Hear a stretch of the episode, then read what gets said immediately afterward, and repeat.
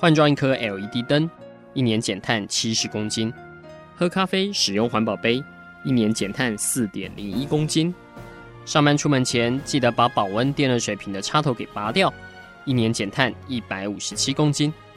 面对气候战役，对抗地球暖化，可以是个人的事，更需要政府及企业的参与。台达电子文教基金会邀您一同寻找既能提升生活品质，并可大幅提高能源使用效率的提案。欢迎收听《气候战役在台湾》。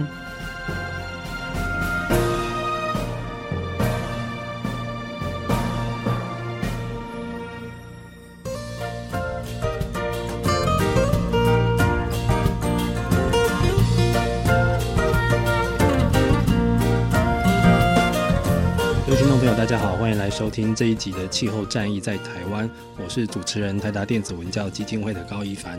好，那今天继续延续我们之前有开始在做的，就是今年度的曾虚白新闻奖暨台达能源与气候特别奖的这个得主的系列的采访报道哈。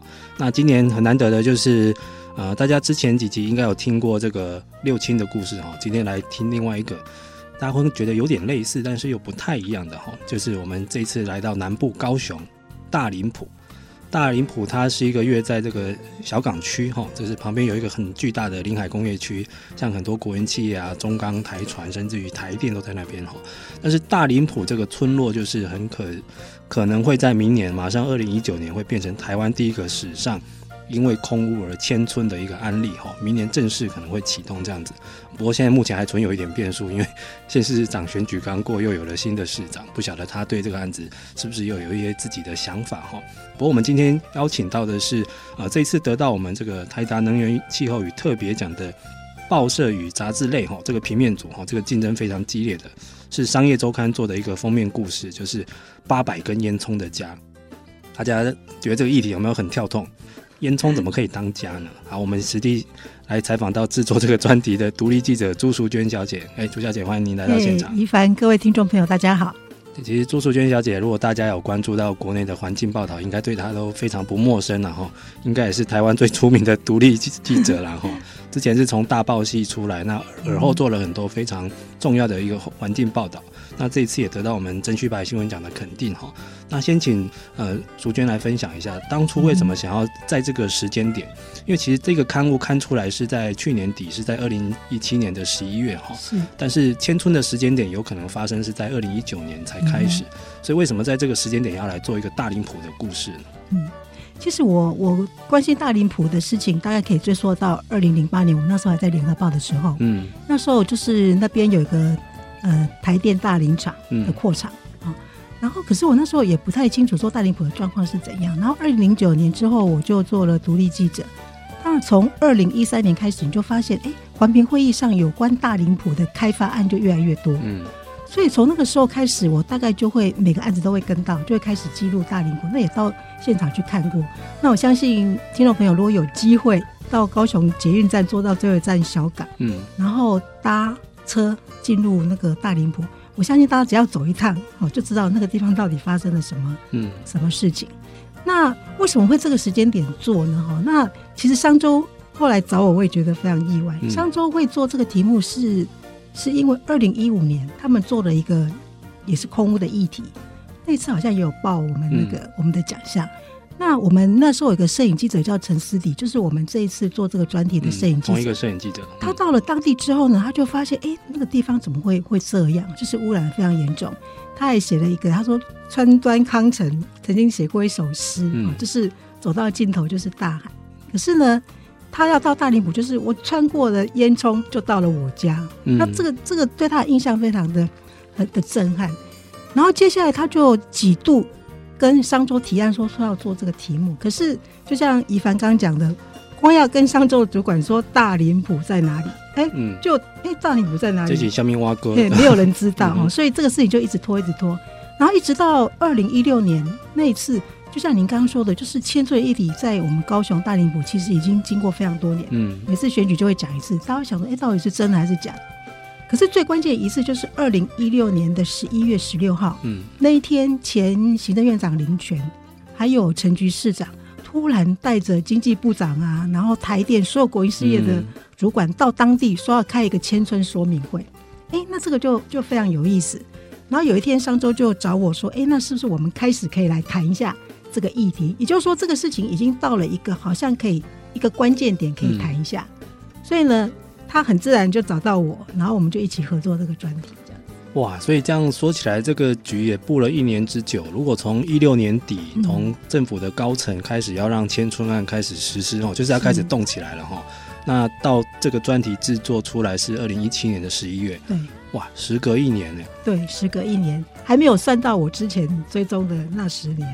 哇塞，那、嗯、哇是这这个过程，大家听起来就觉得哇，这个准备期真的非常长。不过这个。嗯我觉得对大林浦这个议题这是需要的，因为它毕竟对当地人民来说，这迁村已经说了几十年了，不晓得哪一何年何月会成真，然后不晓得这个前后任政府的态度一不一致哈。那不过蛮特别的是，大林浦这个存在，我觉得是一个有它经典的意义在哈，因为台湾尤其是像中南部很多地方，过去就是为了要开发一些工业，所以会越开越多。那不小心像大林浦就被包围了。嗯，他以前还有一面靠海，后来也因为南星计划就没有了。是是。那像这一次，如果大家呃目前可以去登录这个商业周刊这个网站哈，或直接到周淑娟小姐她有一个人的环境报道网站去看，我觉得翻开第一个画面就让你够震撼的。嗯。就有一个小提琴家陈燕如在一排烟囱面前面演奏哈。就这样子，这种跨过烟囱才是我家，还是说我家都被这种烟囱区包围哈？所以也难怪这个摄影记者他会是因为画面让他震撼到想要去发想这个题目那样子。那淑娟实际到大林埔很多趟了嘛？嗯，非常多。对当地有没有什么画面是你很至今难忘的这样子？其实你知道，大家捷运站到小港出来，哇，那个 image 就非常震撼。嗯，通常我们在这边就是看到车子，对不对？然后还有车流而已，就非常方便这样子。然后旁边有商店。可是你从小港站出来之后，你看到的是什么？看到的是非常多的油罐车啊、卡车啊，嗯，然后就从你身边这样子穿梭而过，嗯。那我访问过一个当地的幼稚园老师，他说：“哎，幼稚园老师，我们在台北都会说，那带小朋友去踏青啊，什么什么。嗯”他在高雄，从台北去高雄，被告诫了一件事情，说千万不要带小朋友出去，因为很危险，不能出门，不能出门，很危险，对。然后从那边就发扬开始争，然后你要进入大林埔唯一的一条路叫做中林路啊，就是这一条，嗯、有个中林路，嗯、那边你就会发现，哎，进去呢就一大堆烟，就像我们讲的八百根烟囱，就是八百根烟囱，然后走到尽头之后，突然有一个村落在那里，嗯，你就会突然想说，哎，怎么会有人住在这种地方？然后它隐秘到，其实我我这十年来一直在做有关石化，包含武清啦，或者是陵园，嗯。可是我从来都没有想过说我要从陵园绕到，因为陵园其实大林埔的位置在哪里呢？它就是小港进去，对不对？哈，然后旗津，旗津下来本来有一个红毛港，红毛港下来就是大林埔，再来帮坑、凤鼻头，接下来就是接着陵园。嗯。可是我们在写石化议题的时候，我们最有名的就是会去做六清，嗯，接下来会去做五清，接下来会去做陵园。可是连我都没有想到，说我们为什么没有去做大林浦？它就是在一个那么隐秘的地方，然后隐秘到污染到没有人可以注意到它的。嗯，对哦，其实这个报道里面，其实他刚开始用了蛮多很大的、大幅度满版的照片，去呈现出那种你怎么会一般社区居民的家，竟然是要穿过工业区，然后自己的一个村子哈，大林浦这个村，它现在还有三个里在那边哈，大概有上万人还住在那里。是被包围六个里，对，嗯，而且以前他们有靠海哦，后来又新来了一个南新计划区，连海边也挡住了，对，所以后来也不止现在是因为迁村哦，以前有也学校也因为这样有迁掉了，对对对对对，嗯，这个一开始这个故事我觉得可以追溯到民国大概五十年前，半世纪以前，嗯，那时候台湾刚好在经济起飞，所以一开始是设临海工业区，然后接下来呢就开始做十大建设。嗯，那十大建设里面有两样，就是大炼钢厂、大造船厂，嗯，都是在临海工业区里面。哈，好，那个时候呢，那个时候为了盖那个，你知道以前那个地方都是甘蔗园，嗯，是非常漂亮的甘蔗园，而且早期的大林埔是非常繁盛的。我们在里面有讲到一个故事，就是说，呃，当时那个地方包含什么云林啊、云嘉南那个乡村都很难生存，嗯，所以有非常多的人呢，他会到处去找地方，然后落脚。我们里面提到一个那个，就是大庭棋手陈彦如他的祖父，嗯，他的祖父就是后来有一天就到了大林埔，那开始卖水果，他就发现说，哎，这里水果很好卖，然后生活很好，所以他就因为过了两年之后，觉得那个地方是可以生活的，然后就把他的小孩，然后从云林，然后迁到大林埔定居。对啊、然后讲到他的防渗呢，他的陈彦如的父亲讲了一个故事，我觉得非常有趣。嗯，他说他们在那个地方是国小三年级才学波波莫波，嗯，可是呢，他到那边呢，他就跟不上，因为大林埔是从一年级就开始学。所以感觉以前那边是个很开化、很算先进哦，港口交通的一个的一个要道，对，蛮繁盛的。嗯，其实杂志里面有报道到，其实它过去是被称为小凤山哈。对，其实凤山以前就是高雄县最热闹的一个，也是县治所在地了。嗯，所以小凤山表示说，这个当地当初在没有重工业进驻之前，嗯，也是一个繁蛮兴盛的地方。那到底后来为什么搞得需要迁村呢？各位听众朋友，我们先休息一下，下一段我们再来跟淑娟聊一下。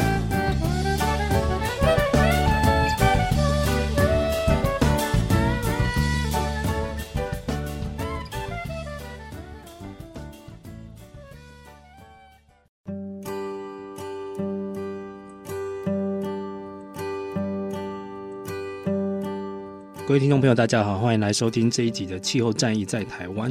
我们今天继续邀请到的是我们今年有拿到我们郑旭白新闻奖的台达能源与气候特别奖的一个其中一个作品哈，是刊登在去年底二零一七年十一月的《商业周刊》的一个封面故事哈，八百根烟囱的家。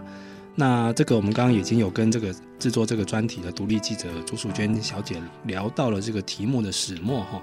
其实这个经过蛮长时间的一个布局，终于去刊登出来的一个报道，而且前面我们提到的几个画面就已经是非常震撼哈，就是小提琴家在烟囱面前拉琴哈。那我们下一段是更震撼的一个画面，我看到了一个是，其实以前大家都知道我们呃台湾沿海的居民有那种放水灯的习惯哈，那通常是放在像基隆是放在要已经直接要出海了啦，或者是有一个在河边放哈。大林埔这边以前也有一个河哈。就叫盐水溪，对。但是后来工业区来了，就被划到 工业区范围去了。所以现在要放水灯，既然要到台电发电厂的出水口，嗯，这这个灯可以放到哪里去啊？我觉得我们政府每次告诉大家说盖工业区会繁荣地方，可是我们看到的所有工业区附近好像都不是这么回事。那以大林埔来讲，他们以前旁边有个盐水溪，嗯，是非常清澈的。可是如果你现在去环保署查台湾最污染的河流，那盐水溪不是第一名就是第二名，哈，名列前茅。嗯，对。然后甚至这个溪呢又被中钢化为内河，嗯，现在现在盐水溪叫做中钢的内河，因为就在中钢里面哈。嗯好，那讲到水灯呢，这个就非常有意思。我们南部都有放水灯的习惯嘛。水灯是为什么事情？就是求福嘛，哈、嗯。可是因为被划成内河了，所以就没有办法进去放。所以呢，他们后来呢，这个习俗又不能废，所以他们就跑到那个台电的那个那个放流水，就是台电的放流水的地方，嗯、台电大林厂的放流水，而且那个地方的水是温的，所以你就发现从这张照片里面呢，看出来就是他要放水的，放水灯就是在河边嘛。他不是哦，它还要跨过那个栏杆，然后沿着阶梯把那个水灯放下去。然后这个画面没有呈现的，就是说水灯放出去之后呢，其实大部分的水灯都被卡住了，是就它根本就没有办法流出去，就是被卡住了。所以呢。放完之后的隔天，你就会看到那个那个环保局去捞水灯，就是捞走了这样子。所以这些水灯是漂不走的，还是困在工业区里面？就是困在，因因为它其实它不是河啊，嗯，温排水就是我们自己造的一个像湖这样子，哦，所以它是没有办法排出去的。哇，这也蛮委曲求全的，但是没办法，这个民间习俗还是要。而且呢，因为它是温温排水，就是那个水还是热的，热热的，台电发出来的那个排水，所以就发现上面还有很多的蒸汽。我觉得，觉得是那个场面是这样，真的非常荒唐。对，因为通常是帮电厂的机组去降温的啦，哈，所以是那种水出来是会热热的，没有错。嗯。然后我们刚刚前面有提到说，这有可能是第一个因为这个空屋的迁村案，哈。其实政府应该都有帮忙这附近的居民做一些健康风险评估嘛。但是看这一次的报道里面，其实政府不太公开这些评估报告，哈，所以淑娟还透过很多关系跟管道去取得。对对对。这个也是，就是说，我们一直在跟科技部或是工业局讲，就是说，你在工业区旁边，第一个你要做那个环境污染总量的管制，嗯、而不是漫无目的的让它这个地方污染到这样子。然后第二个呢，我觉得那个健康风险评估一定要做。嗯、然后到你知道那个临海工业区到现在已经四十年了，然后终于在二零一三年，高雄市环保局就是在民间的要求下，他做了一本。嗯，做了一本之后呢，他又不公开。那政府很多事情不公开，他就说啊，啊，那会造成民众恐慌，所以他不公开。做了不敢公开，这个一定有鬼哦。哎，对，就是就是非常奇怪。然后呢，后来就是透过非常多很细密的关系，好，然后去去要到那一本。嗯，那后来地球公民基金会去打的诉讼嘛。嗯，所以取诉讼就说这个是要公开，后来公开。可是我们是在他打诉讼结果的之前，嗯，就透过很多关系去要到这一本。嗯，因为我我觉得有时候你告诉民众说啊，这边污染很严重啊，可是我觉得还是要举举一些证据告诉大家。嗯嗯、那后来就发现说，哎、欸，里面的确是有最污染的是苯和甲醛。嗯、那苯哪里来的呢？苯其实就是中钢的逸散，嗯，然后逸散出来的。嗯哼然后呢，最污染的地方在哪里呢？就是在。要进入大林埔的那一条中林路的路口，嗯，还有甲醛哦，甲醛的污染。那甲醛污染很多是像那个柴油货车啊，哦、嗯，然后各种污染。然后从这边就可以举证说，哎、欸，原来那个地方的健康风险其实是已经超过我们所谓的含容量。嗯，哇！但是我觉得，既然花钱，而且又请了学者做的这个健康风险报告，不管是怎样，一定要公开哈。这个我觉得政府在施政不能再这样子。把持一些秘密，嗯、现在这个社会你挡不住任何秘密的啦。嗯、有的话也是挡着注意时会被挖出来，挖出来到时候又更难收拾这样子。嗯、然后我看到这个，其实我我猜这个报道在它在一个推出的时段上势必要经过一番调整，嗯、因为从文字间就感受得到，淑娟在约访正式的约访上也是困难重重。对对对，为什么大家都突然都都不出声呢？其实到后来做这个题目，到后来我就是陷入一种非常焦虑的状况，因为。所有的资料都拿不到，嗯，所有的访问都访不到。你要访问经济部长，啊，我要邀访陈局市长，那实际上他可能可以说他很忙，嗯，不受访。可是经济部的次长、工业局长全部都拒绝，嗯哼，全部都拒绝哦，哈，好像看到大林埔就不能接受。包含工业局的发言人、副局长，他的电话永远不会接，哈，这也是我觉得，嗯，我们国家的发言人是这样做的吗？不接电话。好，然后那个高雄市市长、副市长。经发局长，所有的人都不受访问。那、嗯哼啊、后来我访问到环保局长，那是因为我们以前是学长学妹的关系，哦、所以聊天聊一下，所以大概知道一些一些事情。可是你要更深入的跟他要说，哎、欸，你今天风险评估给我一本吗？哎、嗯欸，他也说，哦，这个不行哦，可能等到适当时机再给你。嗯，对，所以在这种状况之下，就变成你从表面的资讯都没有办法得到很多讯息。嗯，所以后来呢，我就透过那种网络海捞的方式。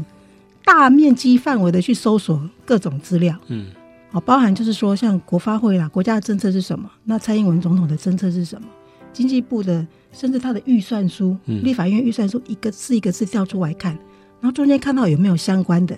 那工业局预算书，因为这次大林补建设跟他一直找不到一个所谓的虚地机关，嗯哼，就是没有人要当虚地机关，然后我就去调了很多，包含工业局哈。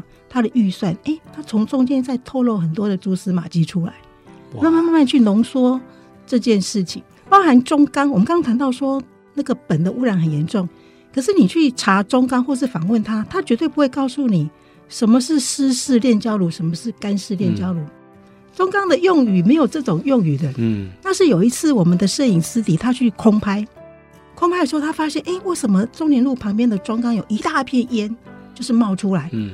后来呢，我们就去找到大林埔一位一位居民，他以前在中钢上过班，我们就拿照片给他看，说：“哎，这个是什么？”他说：“哎呀，这个就湿式炼焦炉啊。”说：“哎，什么是湿式炼焦炉？”从那边才一直追踪。那个听众朋友知道什么是湿式炼？我想大家对那个月钢不知道，嗯，月钢在越南造成的污染应该印象很深刻。台塑那个案子，后来赔了五亿美元，嗯，那就是湿式炼焦炉造成的，嗯。那后来赔了五亿之后呢，他们就换了干式炼焦炉。那个污染量是完全不一样的。嗯，那其实中钢呢是台湾就是是高雄最大的污染源，湿式炼焦炉又是中钢最大的污染源。所以从那一刻，我们是因为去空拍，然后透过很多讯息去找到说啊，原来你有两部湿式炼焦炉是应该要替换的。嗯，所以到现在我们做了之后呢，舆论中钢中也承认啊，对我有两部湿式炼焦炉。所以环保署现在大家也也知道说有这两步，所以舆论已经走到就说他们也承认说，对我们应该要汰换，可是要给我们时间，是从我们这个报道来。哇，这个听起来这有一点，我觉得有一点怠惰的问题在，因为如果你长期以来就是你知道你的污染源是很大的，你应该是要无所不用其极，每年要设法减少，但是不能等着别人来督，或者是终于查到了见光死了，才逼着说我现在要开始做。甚至有一件事情非常荒唐，就是说，你知道我们那个钢铁的那个料子，如果去大林埔，你带你带小朋友去公园，你会发现那个溜滑梯，嗯、阿公都要先带一条一块布，嗯，因为你手滑过去就是有那个亮亮的，哦，不是灰尘哦，亮亮的，那是钢屑，哇。那是钢屑哦，还以为是亮粉。所以你你去大林埔，建议听众朋友去的时候，可能要多带几条毛巾哈。嗯、好，那那个污染量为什么会污染量这么严重？因为它的料堆是开放的，嗯，不像有些是密闭的那个仓房。然后这个地方后来居民也是透过有一次去那个山上去看到，发现中钢做了一件事情，我们觉得非常不可思议，就是四面的那个四面的料仓呢，只有做围篱，唯有面对居民的这一面没有做。连成本都省到说，连他这一面没有做，还是二零一六年十一月林权市的时候，居民跟他澄清，他说好，我叫中钢做起来，后来才做起来。天哪，这个我觉得这已经不是基本怠惰的问题，这有一点 可能是把环保或者是旁边社区的感受放在很。后面的顺位的思考了哈，那我觉得这个真的是企业经营上不应该要这样子哈，尤其现在这个时代，其实民众对于任何的环境议题都是非常关注的哈。我觉得这方面企业要一下转变一下心态。好，听众朋友们先休息一下，下一段我们再听听看在地的一些人物的故事。嗯。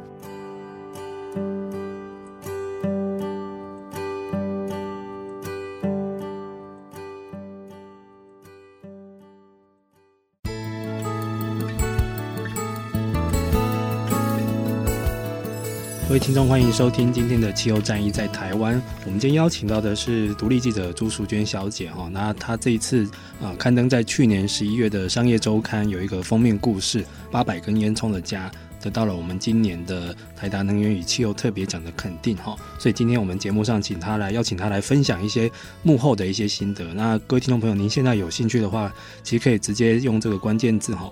八百根烟囱的家，或者是用大林浦的为关键字，就可以马上找到这个报道的相关的资讯哈。那这次的报道也做得蛮用心的，因为把这个事件的始末哈，包括这个呃纠缠多年的这个千村案，还有它这个整个工业区包围住宅区的这种历史的这个叫什么历史工业嘛。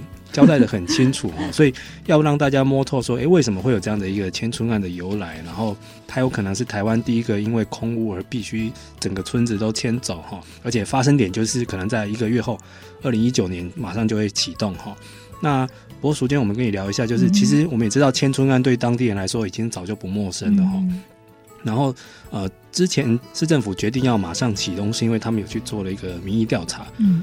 好像接近九成的民众是赞成的，是突然为什么哇这么高的支持率？这是是不是这个民调有什么奇怪的地方？这个事情也是我觉得我们政府做事情哦，我觉得诚信是非常重要的。嗯，可是后来演变到今天，这个事情从我们报道到现在又经过一年，当时我们所怀疑的很多事情也都被验证。嗯，那其实依照一个国家的正常政策，就是说你要启动千村，一定之前会有一个事业计划。嗯，比如说我为什么我要用到这块地？而且政府哈，政府一定是要用到这块地，所以他才会把居民迁走嘛。所以理论上应该要有一个一个最上位的一个计划。嗯，那有上位的计划之后呢，再开始开公听会，然后把所有事情告诉民众，然后才启动说，哎，好，那我们现在要迁村，迁村的条件是什么？所以呢，我们开始在做民调。嗯，可是这整个事情呢，全部都反过来。好，那天二零一六年十一月十六号我在现场的时候看到，哇，政府这么大阵仗的人到现场。可是他们从头到尾没有提到说我这个地方要做什么，就是签完之后原来的大林埔要做什么，这个没讲，完全没有讲，也完全没有提到，就是说我们蔡英文总统其实在他的竞选政见里面有一个五加二产业政策，嗯、那加二呢，其中的加一呢，就是要做一个循环园区，嗯。那其实我去翻了，像国发会啊，所有的政府的资料都已经讲好，这个地方就是要用大林埔的地哦，所以原来早就计划好，早就计划好了。国发会都写在计划里面的，国家的政策从蔡英文总统到国发会，到工业局，到高雄市政府，甚至高雄市政府在这之前也办了非常多场的国际所谓的循环园区的研讨会。嗯嗯嗯、可是，在十一月十六号那天的现场，他们完全没有提到这件事情。陈局只是说：“哎呀，这边给你们污染这么久，真是非常对不起各位。这个地方已经不适合人居，所以呢，我一肩扛起去跟林权院长报告。所以呢，国民党不敢做的事情，我们民进党来做了哈。所以我们要把各位迁到一个很好的地方。嗯，那大家就想说：哇，政府怎么这么好啊？突然家后突然这么好，而且在当场说了很多的非常好的话。林权，我到现在还记得，林权就说：“你们，我一定要把你们迁到比现在更好的地方。”嗯，然后呢，陈局市长就说：“我同意你们一定要做一瓶换一瓶。”我大家听到一瓶换一瓶，哇，非常高兴。然后接下来就说：“好，不止一瓶换一瓶哦，条件非常好，就是以后你们。”我可以给你们盖回原屋型。你现在房子长怎样，嗯、去那边就是长怎样。哇，这条件也太好了吧！而且呢，我现在会用最新的那个建筑的金额赔给你们，而不是像红毛港以前就是千村千拖了这么久，然后拿到钱，其实那个材料都已经涨价，他根本没有办法用那个钱去盖回原来的房子。所以条件非常好，因为条件非常好，所以做民调的时候。当然很好啊，大家都 say yes。而且里面有个非常关键，就是说他们已经决定要把他们迁过去的。你知道小港，您是小港人嘛？那个地方，小港那个地方呢的地价是一平是二十五万以上。可是大林埔被大家污染成这样，其实，在早期五十年前，小港的大林埔的地价是一样的。嗯，现在你去大林埔，你可能一平地四万五万都没有人要。嗯，所以地价差那么多，又给我一瓶换一瓶，然后又。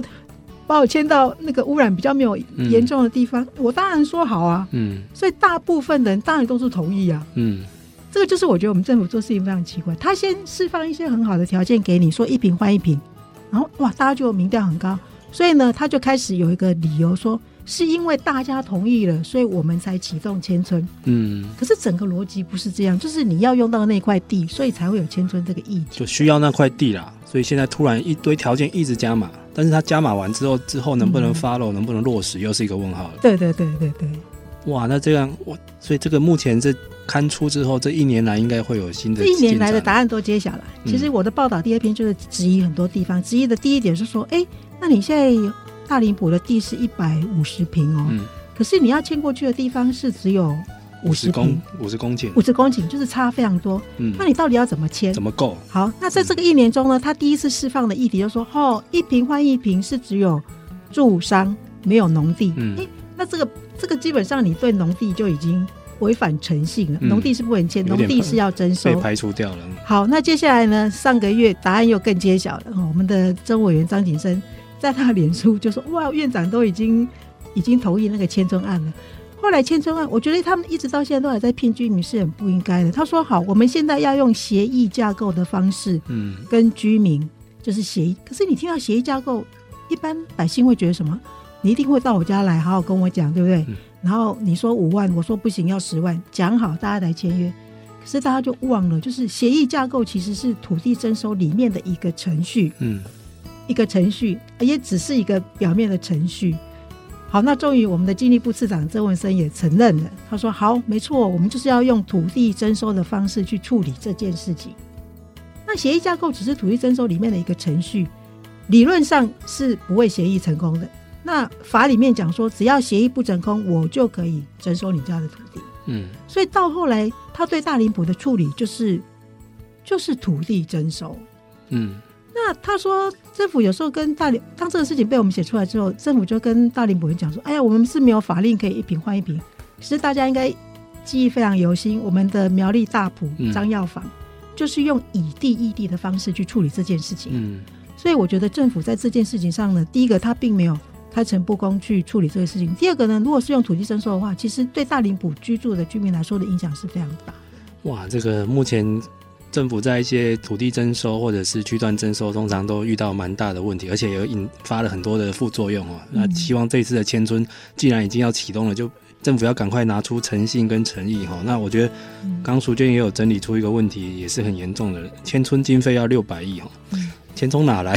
这个 是有没有部会要去承担这个预算哦？是这个，因为这个不可能是高雄市一个地方层级可以处理的哈。这个六百亿哦，这个。把整个市市库都炸光了也不一定这样子，所以就是说哦，如果是单纯迁村，应该是一个迁村计划书。嗯、那如果说你要做园区，是另外一本计划书。所以据我所知，现在行政院是把两个计划是绑在一起。嗯，绑在一起呢，中间就有所谓的什么自偿率啊，或是一些一些钱。可是这个钱呢，到后来你终究是要用行政预算来 cover。嗯，那讲到行政预算呢，它能够支出多少？我觉得这个这个就不是一瓶换一瓶能够。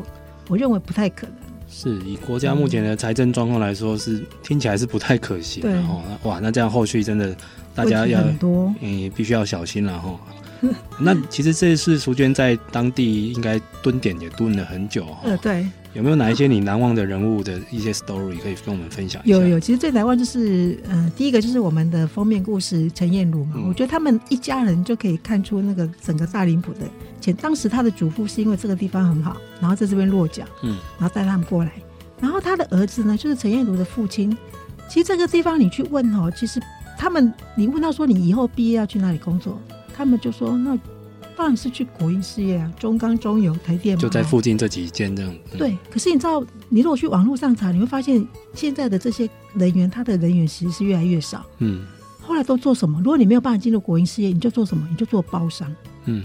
而且包商的那个那个，第一个他做工作的风险很高，第二个他他其实收入都没有都没有很高了。嗯。所以做包商，你很难去突破这个。所以陈燕如。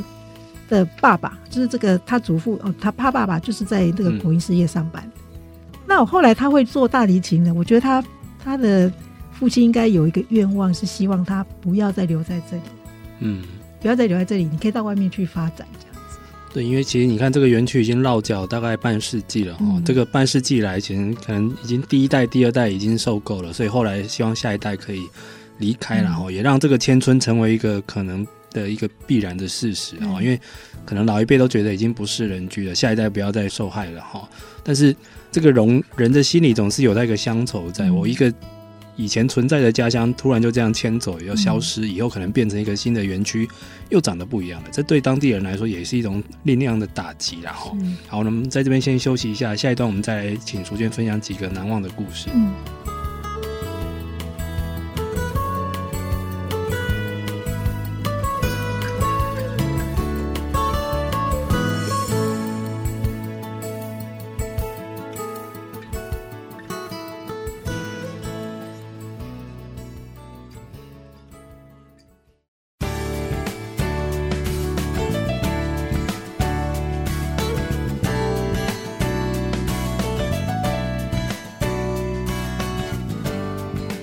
各位听众朋友，大家好，欢迎来收听今天的气候战役在台湾。我们今天要跟您分享的是这一次的呃曾旭白新闻奖暨台达能源与气候特别奖的一个得主哈，是商业周刊的一个去年十一月的一个封面故事，叫《八百根烟囱的家》。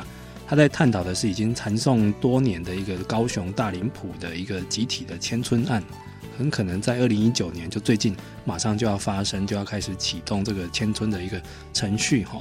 但是为什么会有一个这样子被四面包围哈，好像被四面埋伏，被工业区包围，要经过很长长一条到处充满了重卡车跟货车，旁边都是烟囱的这样一条路才能回到家？那这样的居民在长期的这样子的一个工业污染的影响之下，已经产生了一种。不一样的心理哦，这很难是我们局外人可以去观测或理解到的哈。那这次制作这个专题的记者朱淑娟小姐哈，她在当地追踪这个议题非常久了哈，而且也接触到当地很多人，那挖出了很多呃，算是很感人的故事哈。这种复杂的心情是怎么样？那我们先来请淑娟来帮我们分享一下。你有采访到一个这个洪秀菊小姐哈？是，其实她在当地其实也有策动一些。算是环境运动了哈，就是要健康婆婆妈妈的这个南部团的团长哈，像他这样子的当地的居民的一个基本上的心理的想法是什么？他真的是一个非常有趣，他其实以前就是一般的家庭主妇嘛，然后就是嗯，国中毕业之后就就开始在那，可是后来他就发现说，哎、欸，为什么千村一体有时候就会跑出来哈？他就会开始十年前就开始去关心，然后他就会后来其实那个地方。我们表面上说陈局市长说那个地方污染很已经很严重，可是你知道临海工业区它一直在增加工厂，嗯，那最近一次的事件引发他们抗议，就是他们要在那边做一个那个台药，嗯、就是跟日本的那个日商要在那边做，而且是距离小学只有一百公尺啊，太近了吧？就在他们家门口一百公尺，所以因为那个事件开始呢，他们就觉得说啊，怎么可以这样，就开始来台北抗议，所以从那个时候开始呢，哇，他就是。变成大林埔里面最风云人物，他也会看环评书，他会看非常多东西，而且只有个国中毕业的女孩子，而且淑娟是在台北认识他的，对，常常来台北抗议才认识他，就是非常有意思。那他有个儿子非常有意思，嗯、就是说他儿子那时候在念国中的时候，就是凤林国中，凤林国中就是你刚刚提到的，嗯、他们的海本来是有的，后来是因为要处理中钢啊一些废弃物没办法去，所以在他们的海边做填海造岛，嗯，填海造岛之后呢？那个地方就藏了他儿子就在学校旁边做填海造岛。那后来因为这样子，凤林国中就迁移了。可那时候学校还在在那边的时候，他儿子每天去上课，就看到那个卡车啊，在那个废弃物一车一车载过去。嗯，然后很多人呢就会很多人会去捡一些东西去卖嘛。所以那个倒下去，那缸里还是热的，在冒烟的，大家就去捡了，捡去卖了。然后他就对这个事情印象非常深刻。然后他们的化学老师就一直跟他们说：“回去跟你们妈妈讲，这边的鱼不要吃。”哦，从那时候呢，他就会觉得说：“哎，我们家乡怎么会变这样？”所以其实他大学的时候，他有考上成大跟交大。他妈就跟他说：“哎，那你就念成大啊，然后以后离家比较近，又可以回来国营事业上班。”他就说：“不。”如果我继续念成大，我就只能在南部。嗯，所以呢，他后来选择念交大，他觉得那个地方可以让他远离家乡，跟远离他只能在国营事业工作的一个命运。嗯，这非常有趣。那后来他儿子在台积电上班，哦，台积电上班，然后后来现在又在那个中国那个另外又换到一个公司去上班，嗯，然后这个事情我就觉得。一般人就是希望大家留在家乡嘛，嗯、为什么会有人小孩子立志从小就离开家乡？北漂去了。对，北漂去了。那他们家很有趣，就是说他们家其实的祖先地也是一开始在在那个时代建设的时候，每平三百块，嗯，每平三百块，然后地几百平就被就被征收，就被征收走。嗯、那其实征收走的时候，洪秀菊他们家也有。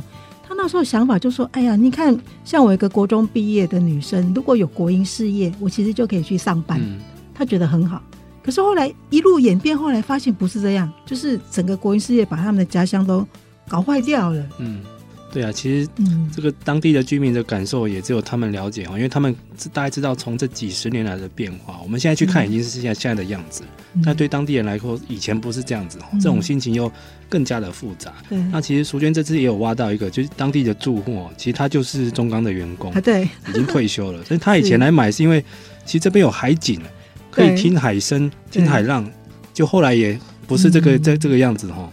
他其实那时候在中钢国营事业上班的人，他可以选择住小港，嗯，或是或是选择大林。那他跟我讲说，为什么我会选择住在大林浦的海边呢？嗯，就是因为那个地方呢，我三楼打开窗户就可以看到海，嗯，然后看到海呢，晚上呢又可以听到海的声音，哇，海景第一。所以对他来讲，那时候生活最大的光荣就是他可以邀请他的亲朋好友，嗯，到他家，因为这么美的地方，这么美的地方，对。所以那时候是他为什么会在那边买房子，就是因为这样。可是后来那个地方已经都变成那个，变成不是海了哈，就是那个填海造地之后，甚至变成里面有一张那个流浪狗。嗯，你如果去那边的时候，我们去那边都会带那个雨伞或是棍子，因为狗实在太多了，就变成一个野狗的天堂，变成野狗的天堂，非常危险。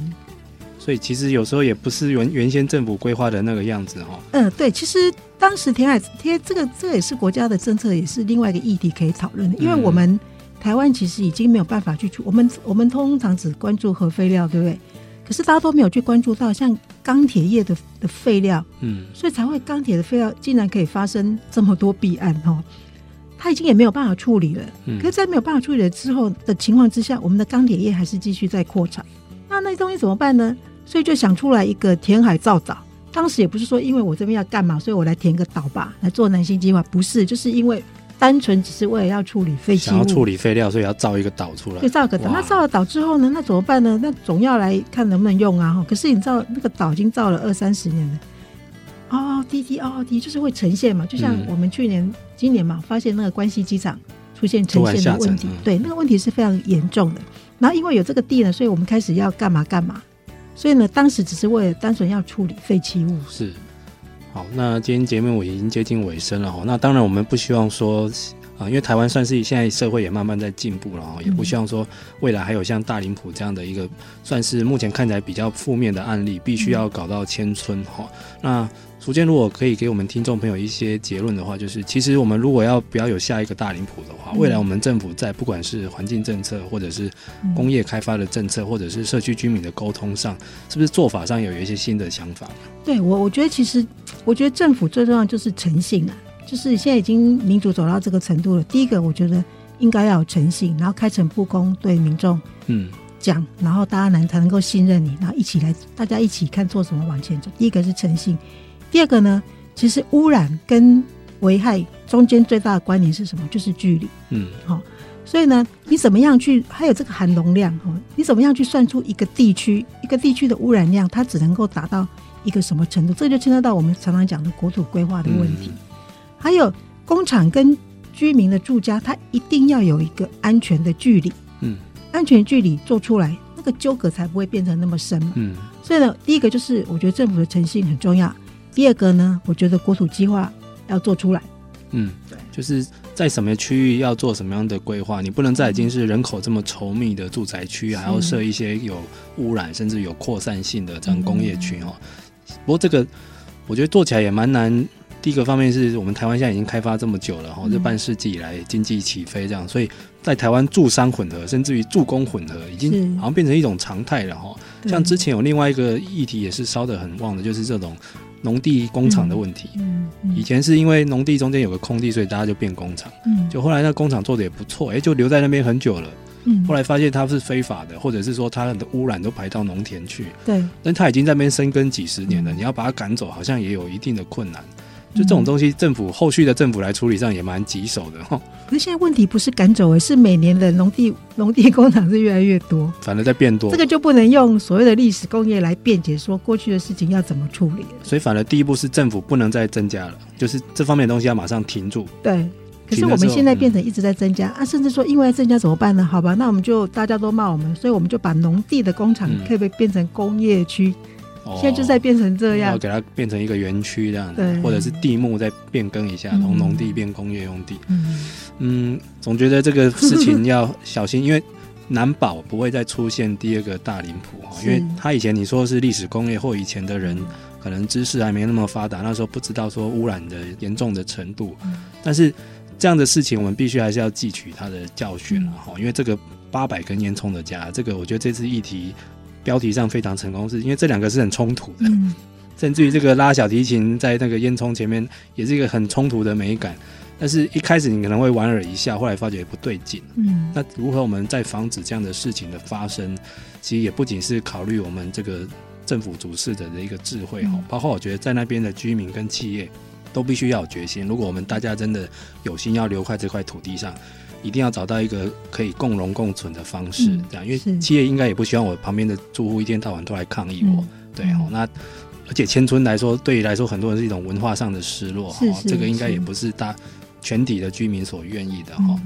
好，那今天谢谢淑娟来到我们节目中，各位听众朋友，您现在有兴趣的话，可以马上去找一本这个八百根烟囱这个去年上周的书，或者是直接上朱淑娟小姐的网站上，上面的收录的故事都还可以完整的看到。好，今天就节目到这边。好，谢谢大家，祝大家圣诞节快乐。好，谢谢，我们下次再见，拜拜。